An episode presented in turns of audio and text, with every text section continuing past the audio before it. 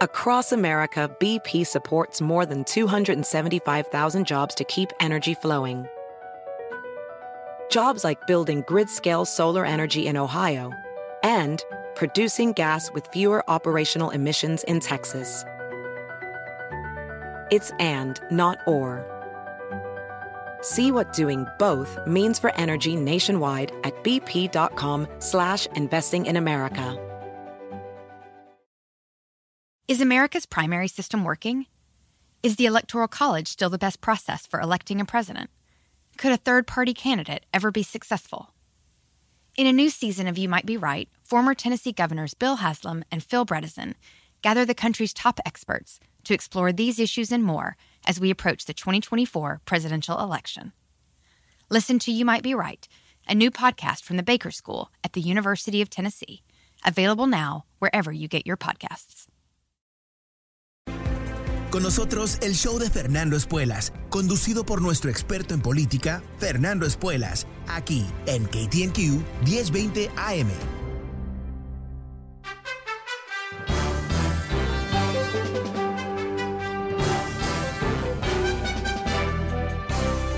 Hola, ¿cómo estás? Soy Fernando Espuelas desde Washington. Muy buenas tardes y gracias por acompañarme. Empezamos una nueva semana juntos, uh, abriendo los teléfonos. Es tema libre en el programa hasta que vuelva al Congreso de Estados Unidos. Estamos haciendo eso con un poquito de noticias en el comienzo, pero te doy el número si quieres uh, charlar hoy. Quizás quieres contarme algo que has escuchado, quizás tienes una pregunta, quizás quieres debatirme.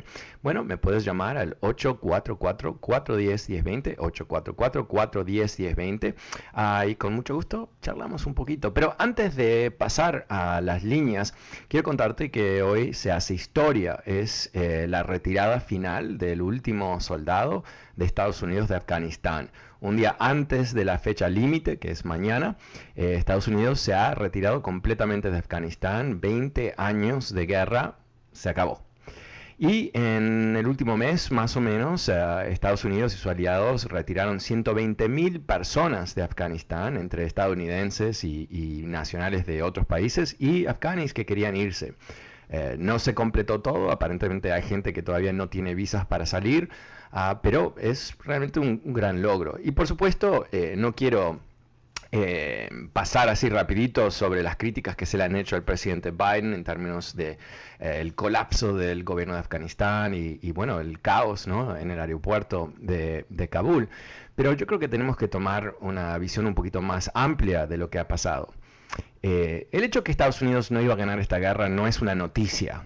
Es algo que se entendía desde la, la administración de George W. Bush y desde la administración de George W. Bush se ha hecho un esfuerzo bipartidario. Mira tú que podemos hacer cosas bipartidarias, pero en este caso no positiva cosa, ah, porque tanto presidentes demócratas como republicanos no quisieron ser los responsables de retirar las tropas.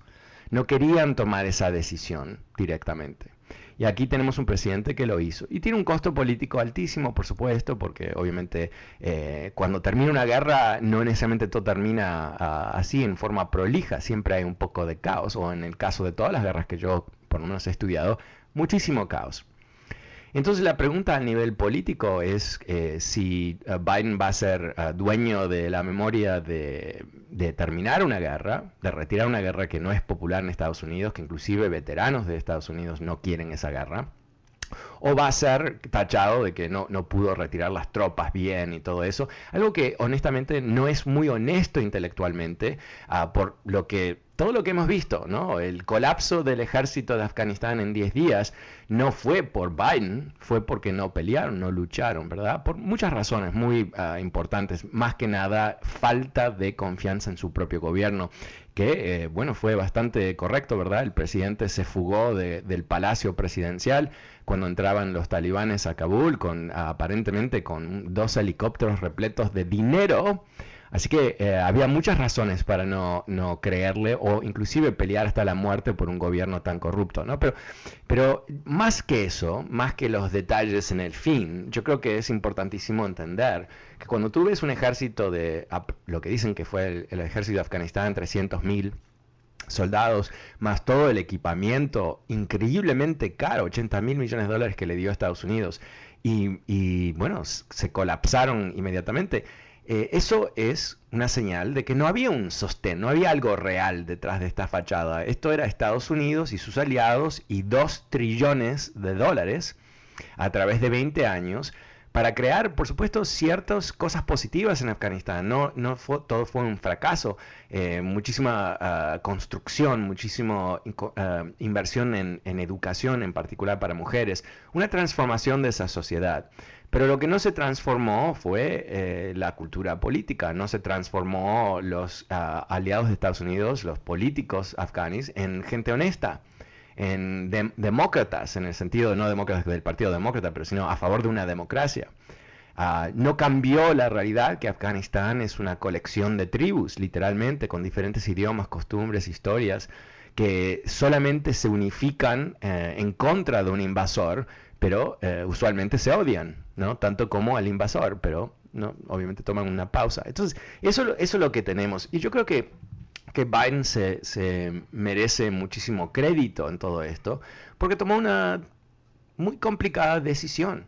Eh, él pudo haber hecho, y, te, explico por qué, por lo menos desde mi punto de vista, por qué es complicada esta decisión. Porque él tranquilamente, tranquilamente, pudo haber sentado, haberse sentado sobre sus manos, decir, bueno, estamos manejando la salida, estamos ayudando al gobierno de Afganistán, lo mismo que se viene diciendo por 20 años, ¿no? Y, no tener esta, este gran, ah, esta gran crisis, no tener el espectáculo terrible de, estas personas que murieron en el aeropuerto, los, los marinos, eh, los soldados de Estados Unidos que murieron en ese ataque de ISIS hace dos o tres días atrás, perdón, la semana pasada. Él pudo haber hecho lo que hicieron los otros presidentes y no lo hizo. Y no lo hizo, él lo dijo en su momento, algo que me parece tremenda, tremendamente importante entender.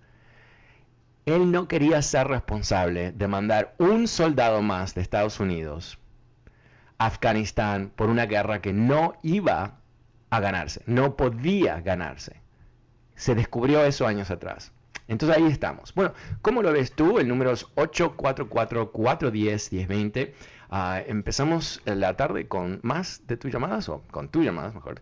Eh, vamos con Daniel en Los Ángeles. Hola Daniel, ¿cómo te va? Buenas tardes. ¿Cómo ves tú todo esto? Hola Daniel. ¿Dónde está Daniel? Sí, Fernando. Sí, hola, ¿cómo estás? Sí, ahora te escucho. Sí, este, eh, quería, tengo dos preguntas. Estaba oyendo lo que estaba diciendo.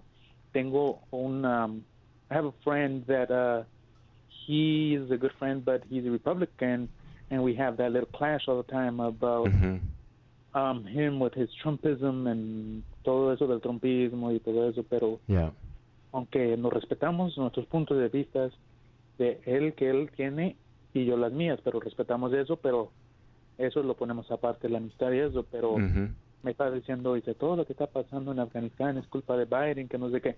Yo le digo, mira, tú ¿tú crees que si Trump hubiera estado en la presidencia ahorita, tú cómo crees que lo manejaría? Yo no creo que él lo manejaría tampoco bien igual, porque en primer lugar él no tiene la capacidad de experiencia para, para este, dirigir un país y, manejar en esas situaciones. Y Biden ya tiene experiencia siendo senador y todo eso, tiene experiencia política. Yo pienso que lo, lo hizo mejor de la mejor manera Biden en administrar esa situación de lo de Afganistán yo pienso que lo está manejando muy bien porque yo le dije, si, si, si Trump hubiera estado en la Casa Blanca, hubiera hecho un caos, un desastre, hubiera sido horrible. Y este y pienso que y a veces me manda cosas diciendo, oh, mira, me dice, pero, pero, pero yo creo que te, interrumpo un segundito porque, eh, eh, mira, yo, yo creo que eh, primero hay, hay, hay varios niveles de cómo podemos analizar esto. Primero está el nivel más obvio, ah, que es que eh, si, si, había algún tipo de esperanza para eh, el involucramiento de Estados Unidos en Afganistán, ya hubiéramos visto el mérito de eso, ¿no? Hubiéramos, después de 20 años y 2 trillones de dólares, no faltó ni tiempo, ni gente, ni dinero. Y cuando tú ves el, ejército de Afganistán colapsarse en 10 días, eso no fue parte del plan de nadie. Ah, las eh, agencias de inteligencia de Estados Unidos, lo, leíamos. Y a mí yo estaba espantado porque yo leí un reporte en el New York Times o el Washington Post, eh, eh, ah, no sé, tres semanas atrás quizás, donde estaban diciendo, sí, bueno, en el mejor de los casos, eh, el gobierno de Afganistán va a mantenerse en pie seis meses, pero que creemos que en 90 días termina el tema. O sea, ya sabían que esto iba mal. ¿no? No es que algo que ocurrió en, el último mes y todo fue la culpa No, las cosas iban mal, es que no entendían qué mal iban o con qué rapidez las cosas se iban a podrir. Entonces, ¿qué, hubiera pasado si, si, Trump estuviese ahí? Primero, caos, porque él siempre trae caos, porque él no sabe mucho, él, es su, lo que los feelings de él es lo que es primordial. Ah, pero el plan de retirada no lo hizo Biden, o sea, esto es importante entenderlo, lo hizo los militares. No estoy culpando a los militares, pero los militares también fueron sorprendidos por la caída del gobierno tan rápido. O sea que, que no podemos decir, bueno, si Trump hubiera estado ahí, las cosas hubieran sido igual o peor o mejor. No, es imposible contestar eso. Pero es difícil ver, considerando el récord de Trump, que honestamente casi todo que toca se va abajo, se va al caño, es difícil pensar que el involucramiento de un hombre totalmente emocional, sin ningún tipo de preparación, sin capacidad de, de razonamiento, ¿no? con su ego que es primordial y todo eso, que él iba a tomar decisiones puntuales en el medio de una crisis que iban a ser mejor que Biden, eso lo rechazo plenamente porque Biden no está loco, Biden tiene experiencia, Biden tiene eh, el, comando de, de cómo funciona el gobierno. Y yo creo que, eso, eso es real, ¿no? Ahora, eh, lo más importante, yo creo que si, queremos ser honestos con esta situación, es que obviamente las cosas no salieron bien. Obviamente el caos que vimos en el aeropuerto es trágico, la gente que murió es trágica, que perdimos más marinos es trágico. Eso no, no podemos eh, decir, ay, bueno, pero Trump hubiera sido peor. No creo que es eso. Pero tampoco creo que es válido decir, ah, bueno, esto desacredita a Biden como presidente, comandante jefe. No, eso es absurdo. Hay republicanos diciendo que hay que hacer un impeachment. O sea, completamente absurdo, absurdo estas cosas, ¿no? Pero ellos no tienen ningún tipo de credibilidad con impeachments, ¿no? No tienen ninguna credibilidad de, hacer una crítica real. Mientras que Trump hizo un sinfín de líos, dinamitó nuestras alianzas, debilitó nuestra postura internacional, los salvaron al impeachment, ¿no? Eh, en los años 80, en, um, Líbano, ah, eh, teníamos tropas, ah, teníamos eh, tropas marinos que estaban balanceando, ayudando a, estabilizar el gobierno de, ah, del Líbano. Y perdimos 244 marinos cuando estallaron la base donde estaban. ¿Qué es lo que pasó? Reagan retiró las tropas de Estados Unidos, fue trágico, pero avanzamos sobre eso, porque se entiende que en, en, esos lugares del mundo estas cosas ocurren. Entonces la falta de honestidad, la falta de, de, integridad, inclusive de las críticas, a veces es lamentable, pero aquí estamos. Pero Daniel, sé que tenías un segundo tema que querías comentar. Sí, uh, uh, there's another question. Because I noticed that you have your program at 3 p.m. The other day on, uh, I think I believe Thursday or Wednesday, I noticed that you were on the air around 9, 9 p.m. Was that live or was that a pre-recording? I have not. Well, I definitely was not live because I'm not live then. Um, so um, maybe they are rerunning it in the in the evenings. I don't know. Do you hear it every night? I don't know because I noticed that okay. Like, you know, we should probably not talk about this on there right now because there, uh, there are other people who want to speak. But yeah. but uh, look, look uh, yeah, I don't know. I don't know. I'm, I'm going to ask if they're uh, replaying the, the program. I hope they do. They used to play it three times um, in old times. They used to play it in the, in the, at night and then in the middle of the night and okay. then of course in, live. So, but th- thanks very much, Daniel. I appreciate okay. your call. El número es 844-410-1020. Pasemos con otro Daniel. Hola Daniel, ¿cómo te va? Buenas tardes. Hola, buenas tardes. Excelente programa. Yo pienso que en el momento en el que estamos ahora y por las cosas que está pasando en el país, hay que quitarse la camiseta del partidismo y hay que y hay que hacer eh, y hay que denunciar las cosas que se tienen que denunciar y hay que hacer lo que se tiene que hacer. Si los errores los cometen los republicanos, pues hay que pasarle la cuenta a los republicanos, pero si los errores los cometen los demócratas, hay que pasarle la cuenta a los demócratas. Y lo que estamos viendo aquí es errores y tras errores.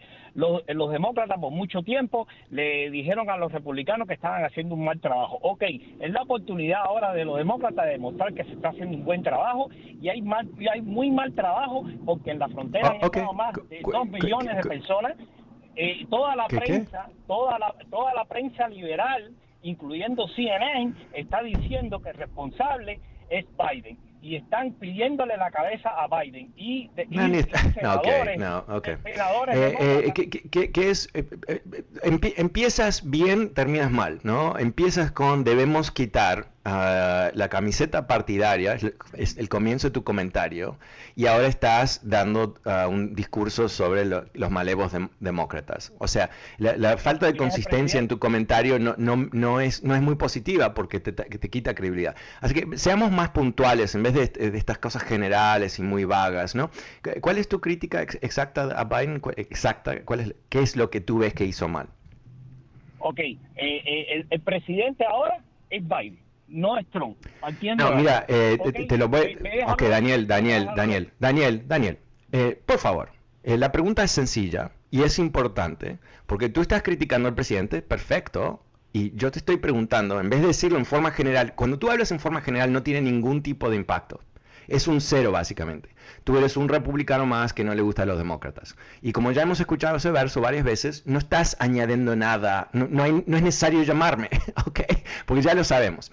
Entonces te estoy dando ahora la oportunidad, porque yo siempre quiero dar la oportunidad a los republicanos que me llaman, de hacer críticas válidas sobre el cual podemos tener una conversación. No hablar en forma general, no hablar de conspiraciones absurdas, pero que, digas algo puntual. Tú has visto la situación, aparentemente te provocó a que me llames, y entonces ahora te doy la oportunidad de que me respondas la sencilla pregunta, ¿qué decisión que ha tomado Biden puntualmente te parece que se equivocó? Eh, Biden se equivocó en la salida, porque había un acuerdo. Oh, ok, ¿en qué sentido? Espera, espera, espera, espera, espera, espera, espera, espera, espera. ¿Se equivocó en la salida cómo? Biden lo único que ha hecho es, eh, ha hecho es desechar todos los tratados que ha hecho el presidente Donald Trump y, había un acuerdo. ok, una, vez más, eh, me, estás excediendo mi paciencia.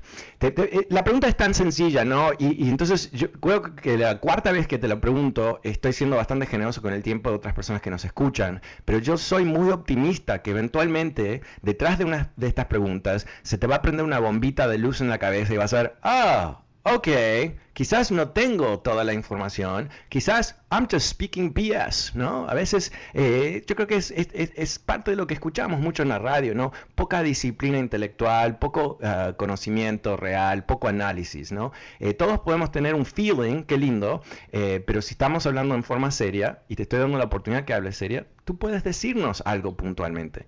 la salida, te comento, fue negociada por Donald Trump.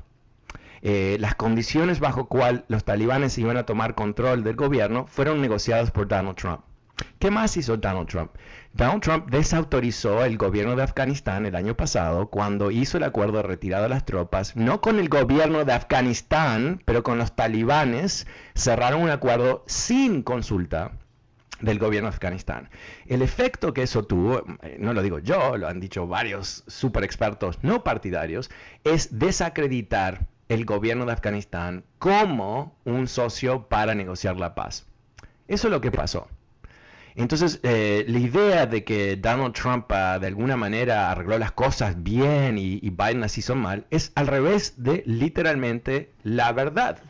Ah, ah, si quieres ir, y quiero ayudarte a que te informes mejor. Yo quiero ser positivo en todo esto, inclusive cuando recibo una llamada totalmente descabellada.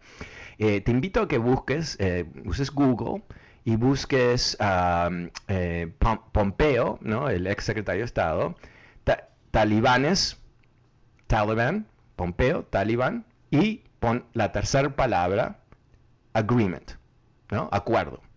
Y vas a ver sin duda, si lo buscas en Google y ves los videos, vas a ver un divino video de Mike Pompeo, secretario de Estado, representante de Donald Trump, hablando sobre cómo los talibanes eran los socios para hacer paz.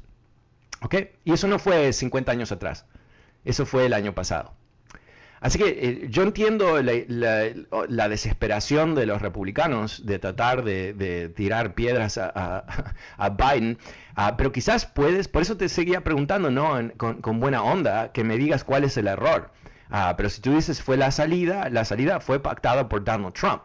Ah, pero peor que pactar la salida, no pactó con el gobierno y no pactó que los talibanes tenían que hacer un acuerdo de paz con el gobierno antes de retirar las tropas de Estados Unidos. Dicho de otra manera, pusieron una fecha sin condiciones con la excepción que los talibanes no iban a atacar a Estados Unidos mientras se retiraba. Dicho de otra manera, los talibanes dijeron, ah, perfecto, entonces nos quedamos aquí, los brazos cruzados, esperamos a la fecha, y cuando llegue la fecha, eh, vamos a tomar control del país. Exactamente lo que hicieron y gracias a Donald Trump. El número es 844-410-1020, es tema libre hoy en el programa. Voy a una pequeña pausa y vuelvo enseguida con más de tus llamadas.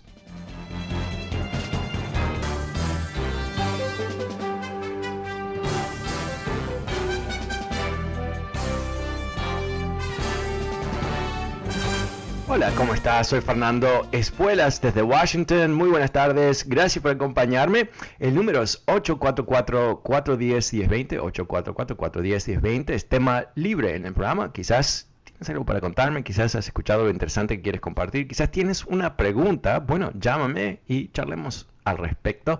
También recordándote que este programa está disponible gratuitamente en podcast. Puedes suscribirte en Apple Podcasts, Spotify y fernandoespuelas.com. Ahora vuelvo a las líneas con Javier. Hola Javier, buenas tardes, ¿cómo te va? Buenas tardes, ¿cómo estás?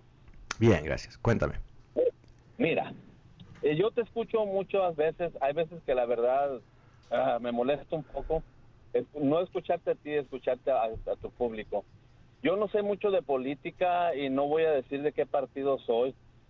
Simple y sencillamente es un comentario que quiero hacerle para todo tu público. Si yo quiero debatir una cuestión contigo y no estoy informado, no tengo las herramientas de lo que tengo o dialogar contigo y no tengo ni idea y a veces estoy hasta mal informado como decir vulgarmente, como decimos, me quiero poner a las patadas con King Kong. Tú eres una, ah. la verdad, tú eres una persona que sabes mucho de política y si yo no soy, sé de política, ¿cómo me voy a poner a discutir o alegar o dialogar contigo de algo de lo que yo no sé? A mí me da mucha tristeza con mi comunidad latina de que seamos tan ignorantes.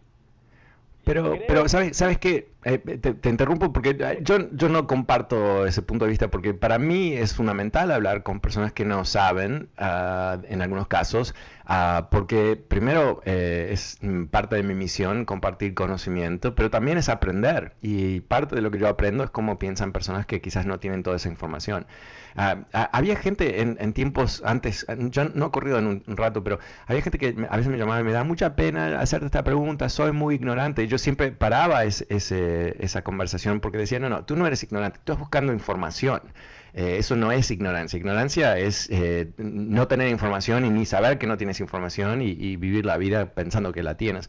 Entonces, yo creo que, que el, problema que, que, tuvimos ahí con esa llamada que tú escuchaste no es que no está informado, es que es una persona que no quiere tener información que vaya en contra o contradice, contradizca, contradizca, eh, gracias, lo que, lo, lo, que, lo que él piensa, ¿no? Él, eh, él odia a los demócratas. Y eso es lo único que él tiene. No, no tiene la razón, no tiene un razonamiento, no tiene historia, no tiene lógica.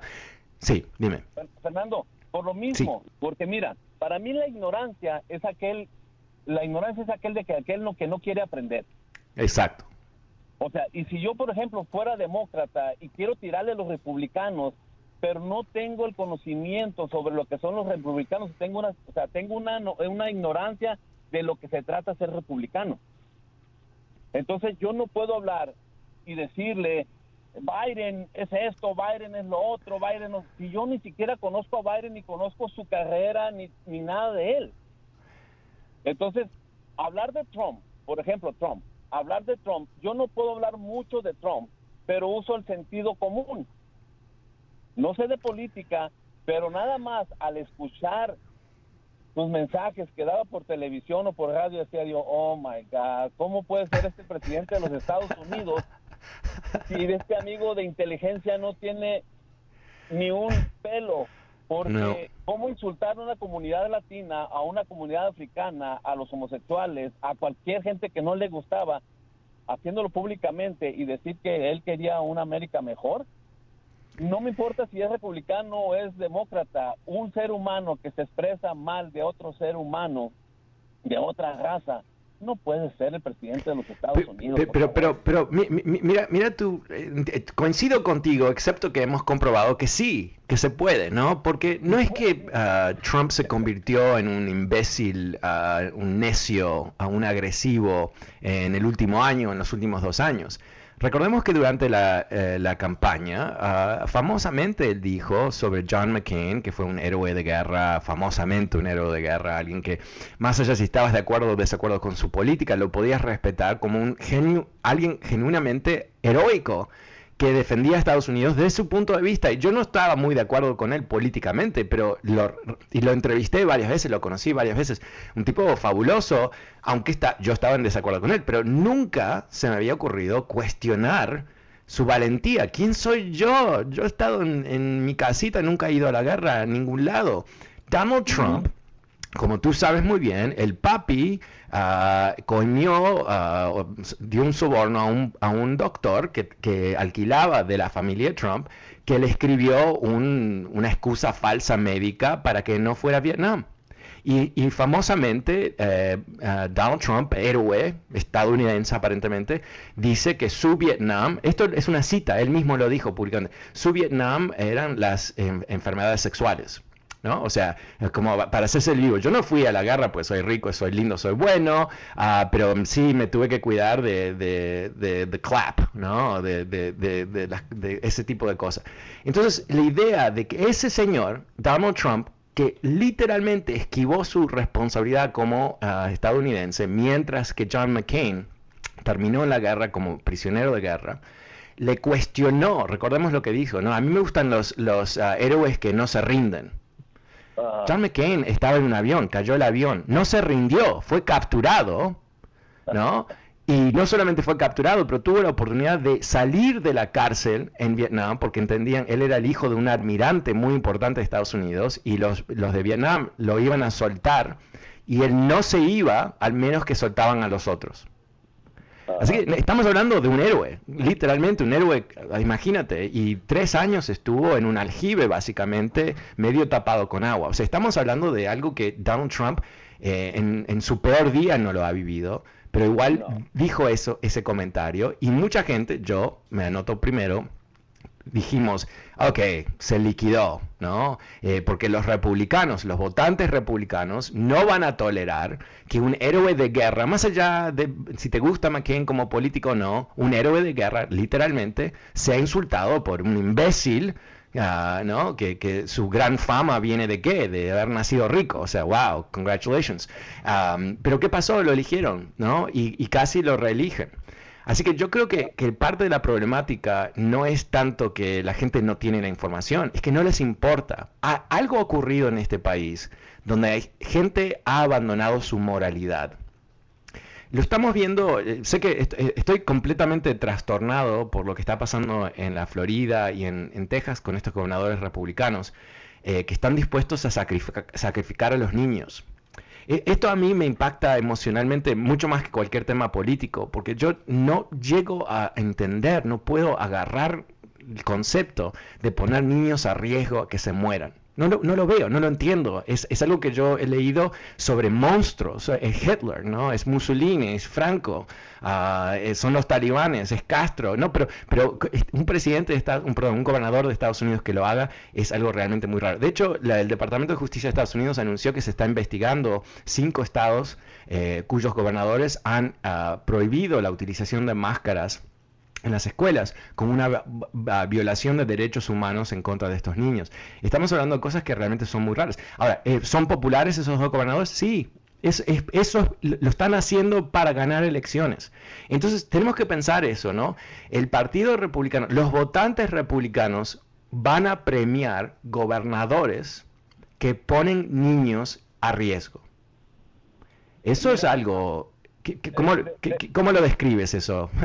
¿Qué es? Mira, mira, lo de los gobernadores lo entiendo. Lo entiendo. Lo de los gobernadores lo entiendo. ¿Por qué lo entiendo? Porque es el poder, es el amor al poder y al dinero sin importar nada. pero a que las personas voten por ellos sin obtener ningún beneficio, eso sí no lo entiendo. Es rarísimo, ¿verdad? Bueno, pero... pero eh, déjame, eh, una, hacerte una pregunta. rapidito pues se, se acaba el segmento, pero... Rapidito, ahí te va la pregunta. ¿Por qué los, los, medios de comunicación no hablan sobre la verdad de lo que realmente somos los inmigrantes en este país, especialmente los inmigrantes indocumentados? Yo tengo muchos clientes. Lamentablemente, Javier, te tengo, me tengo que despedir porque se acaba el segmento y no lo puedo extender, pero, pero eh, hablamos en la próxima. Muchísimas gracias. Soy Fernando Espueles. Este es el último corte comercial del programa. El número es 844-410 y 20. Vuelvo enseguida con más de tus llamadas.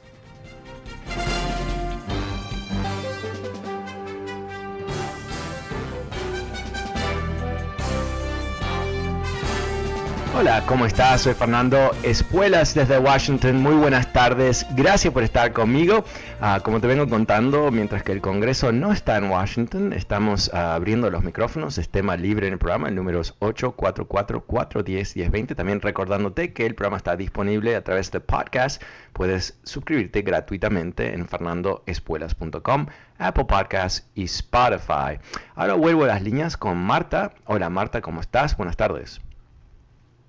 Buenas tardes, Fernando. Ah, ¿Cómo está usted? Muy bien, gracias. ¿Y tú? Muy bien, gracias. Ah, pues no, lo único que le quiero decir que yo tampoco no sé nada de política, no sé si lo que le voy a decir está bien o mal, pero este señor, que es el, el pescado anaranjado de Maralago, ¿cómo estuvo, ¿cómo estuvo firmando papeles y papeles y levantaba los papeles y que ya hizo el el, la paz en Medio Oriente, que ya hizo la paz allá y la paz acá. ¿Cuál paz hizo entonces? Se la pasó eh. engañándonos. Y aparte de eso, le quiero decir otra cosa porque ya le quiero colgar para que usted hable. El hombre ese que habló para decir que, que él no se pone la vacuna porque él hace lo que le da la gana, como a él no le interesa, porque si la otra gente se vacunó, ¿qué le importa a la otra gente si él se vacuna? Porque si él sale a la lluvia y no se quiere poner un paraguas, ese es su problema porque él se puede mojar a la hora que le dé su gana. Ese señor no sabe que él puede traer el virus y pegárselo a sus hijos o a lo mejor no tiene ni madre y, diciendo, comparando la pandemia con lluvia, ¿qué es eso? excelente punto. Excelente punto, ¿no? O sea, eh, todos podemos hacer lo que queremos cuando solamente nos impacta a nosotros mismos, pero nuestros derechos dentro de una sociedad están limitados lógicamente por los derechos de otras personas, ¿verdad? Porque de eso se trata, estamos juntos. Ah, eso es, parte del problema. Yo creo que los republicanos venden un concepto muy noxivo, ¿no? Que no solamente no hay ah, posibilidad de trabajar juntos, pero que cada, cada persona eh, es de alguna manera eh, eh, completamente independiente de otros y puede hacer exactamente lo que quiere eh, dentro de ciertos eh, campos, ¿no? Porque obviamente los republicanos están súper contentos de tratar de regular el cuerpo de la mujer, eh, una cantidad de, cosas así, pero, pero yo creo que, mira, Creo que ese, es un punto muy acertado. hemos perdido, los republicanos han vendido uh, un, un, concepto antisocial, ¿no? ¿Y por qué digo antisocial? Porque un concepto social es decir que cuando coordinamos entre gente podemos lograr cosas más eh, complejas, más complicadas, ah, más importantes. Entonces, por ejemplo, cuando vamos a la guerra, Segunda Guerra Mundial, fue todo un esfuerzo nacional de toda la sociedad. Y, y si tú querías comprarte una heladera o querías comprarte un auto, tough luck no te lo vendían porque las fábricas que hacían heladeras hacían heladeras para el ejército y después que pararon de hacer heladeras hacían tanques y no podías comprarte un auto eh, porque se necesitaban para la guerra. Entonces e, eso fue completamente normal y aceptado, todos teníamos que estar juntos para lograr ese gran éxito. Y yo creo que cuando escuchamos eh, eh, la naturaleza de una pandemia, el impacto devastador que ha tenido sobre cientos de miles de personas, millones de personas a través del mundo, es el argumento más obvio para organizarnos de tal manera que podemos combatir este virus. ¿no? Esos, son, esos son conceptos sociales.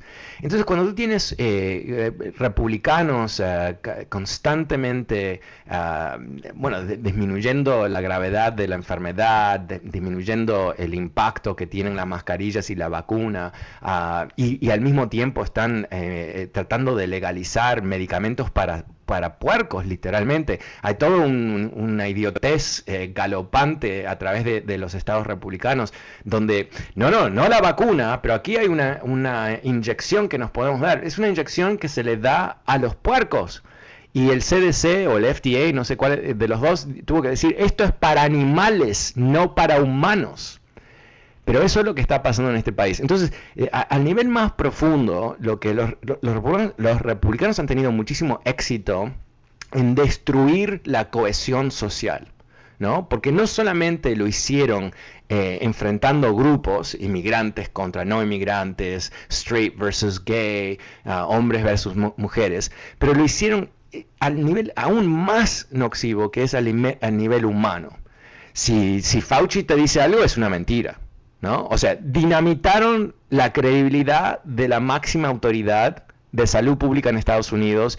¿Para qué? Para encubrir el tremendo ah, desastre que cometió Donald Trump, para encontrar un, chivo expiratorio, ¿cómo se dice? Creo que es así, eh, eh, para encubrir lo que hizo Trump. Y en el proceso de hacer eso, y, hicieron muchas cosas más, ¿qué hicieron? Le quitaron la confianza a sus propios seguidores de lo que es verdad y no es ah, fantasía. No, es, es, increíble, es increíble. El, daño que han hecho es abismal, es abismal.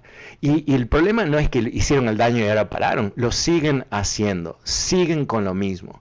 Está el senador Ron Paul de Kentucky, eh, que sigue eh, culpando a Fauci porque Fauci había dicho que no había que usar mascarillas en el comienzo y después dijo que sí. Como que eso es lo más raro del mundo.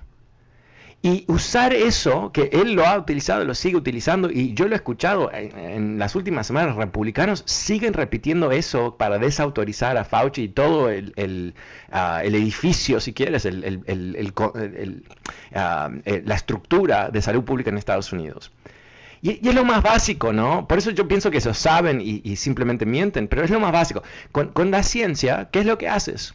Tienes información, tomas acciones con la información que tienes. Cuando hay nueva información, como ahora hay que usar mascarilla, es lo que haces, porque hay nueva información. Es una señal de inteligencia modificar tu punto de vista, tus acciones, cuando tienes nueva información que lo valida. Esto es lo más básico del mundo, ¿no? Pero ahí tú tienes eh, el, público de, que, que sigue a los republicanos, la gente no son ah, necesariamente los más sofisticados, los más educados. No, en realidad no lo son. Y, suena como que estoy diciendo que son bobos. No, no es que son bobos, pero por, esa falta de sofisticación eh, son muy, muy abiertos a ser manipulados. Y cuando tú tienes los republicanos que hablan solamente del miedo, porque esto es parte de lo que está pasando, ¿no? ¿Cuál es el problema con la vacuna? Ellos fomentaron el miedo sobre la vacuna o fue desarrollada demasiado rápido. En realidad no, la, tecnología de la vacuna tiene más de 20 años y se ha utilizado en otras vacunas.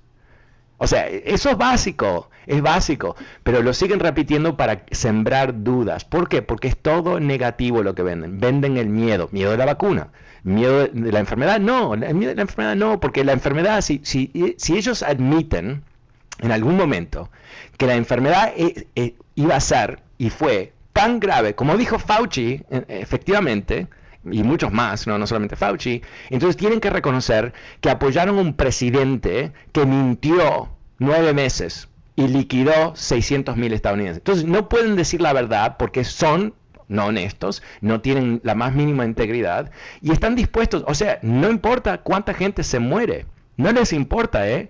Eh, eh, y, reitero lo que dije hace un ratito, ¿no? Si tú tienes el gobernador de Texas demandando a los distritos escolares para que no usen mascarillas, tú te puedes asegurar un 100% que no le importa si se muere un niño, no le importa. Lo que él quiere hacer, lo que él quiere lograr es ser el más trumpista de Texas para que las elecciones del año que viene él no tenga un competidor a su derecha.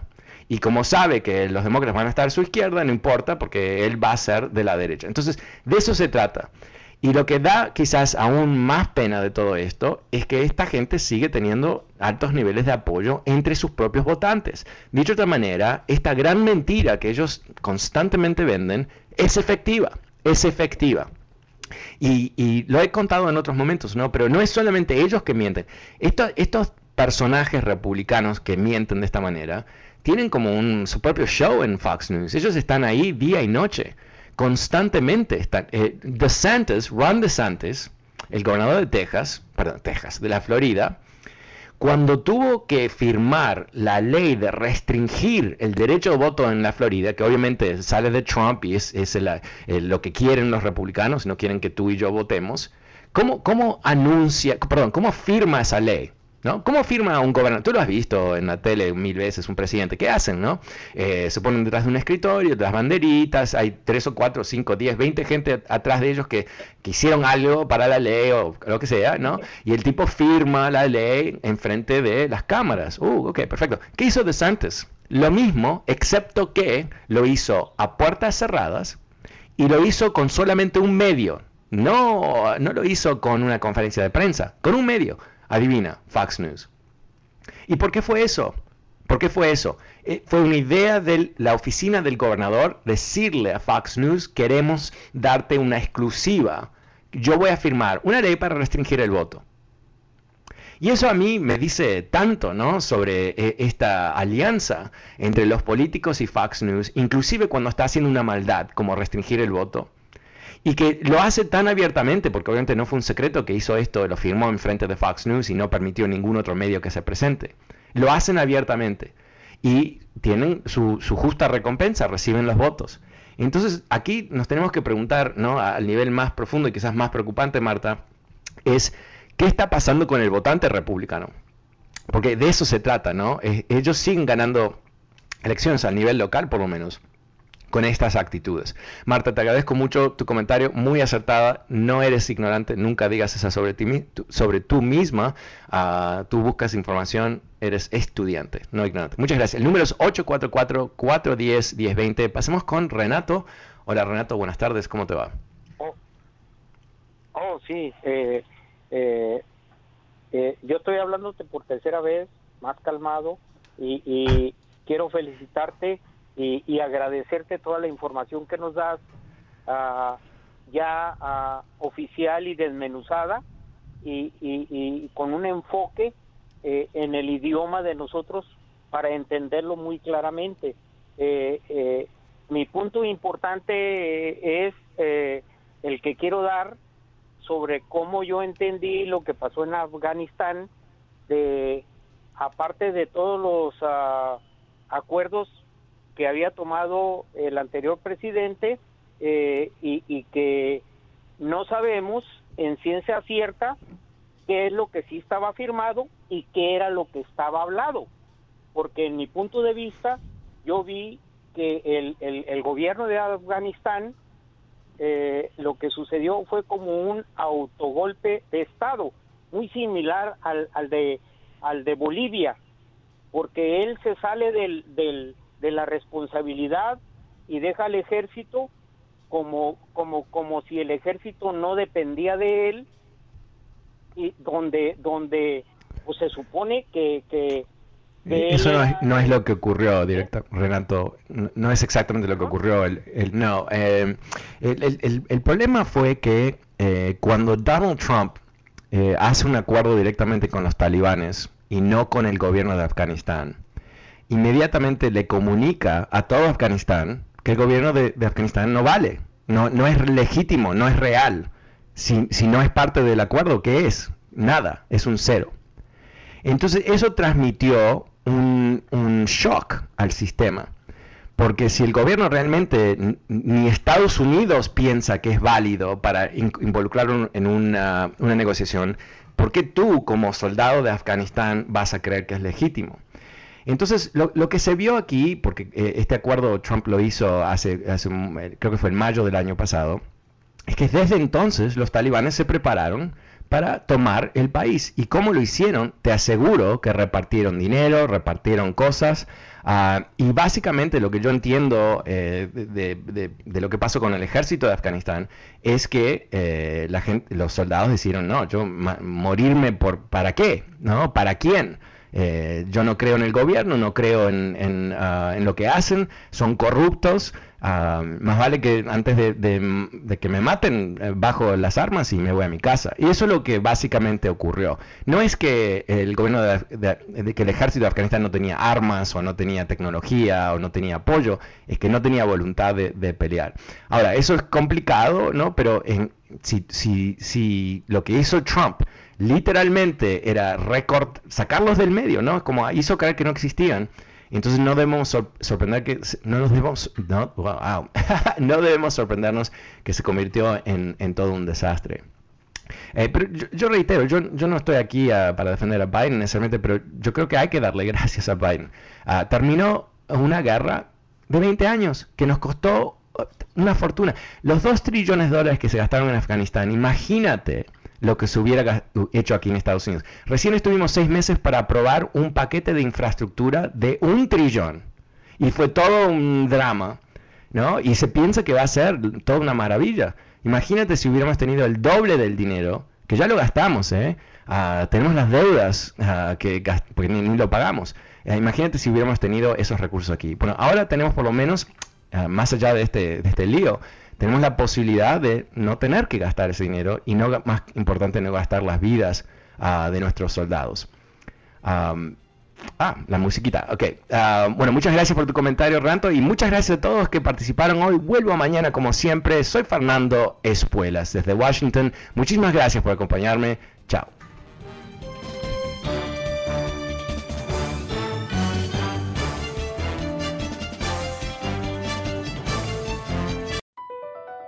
BP added more than $70 billion to the U.S. economy in 2022.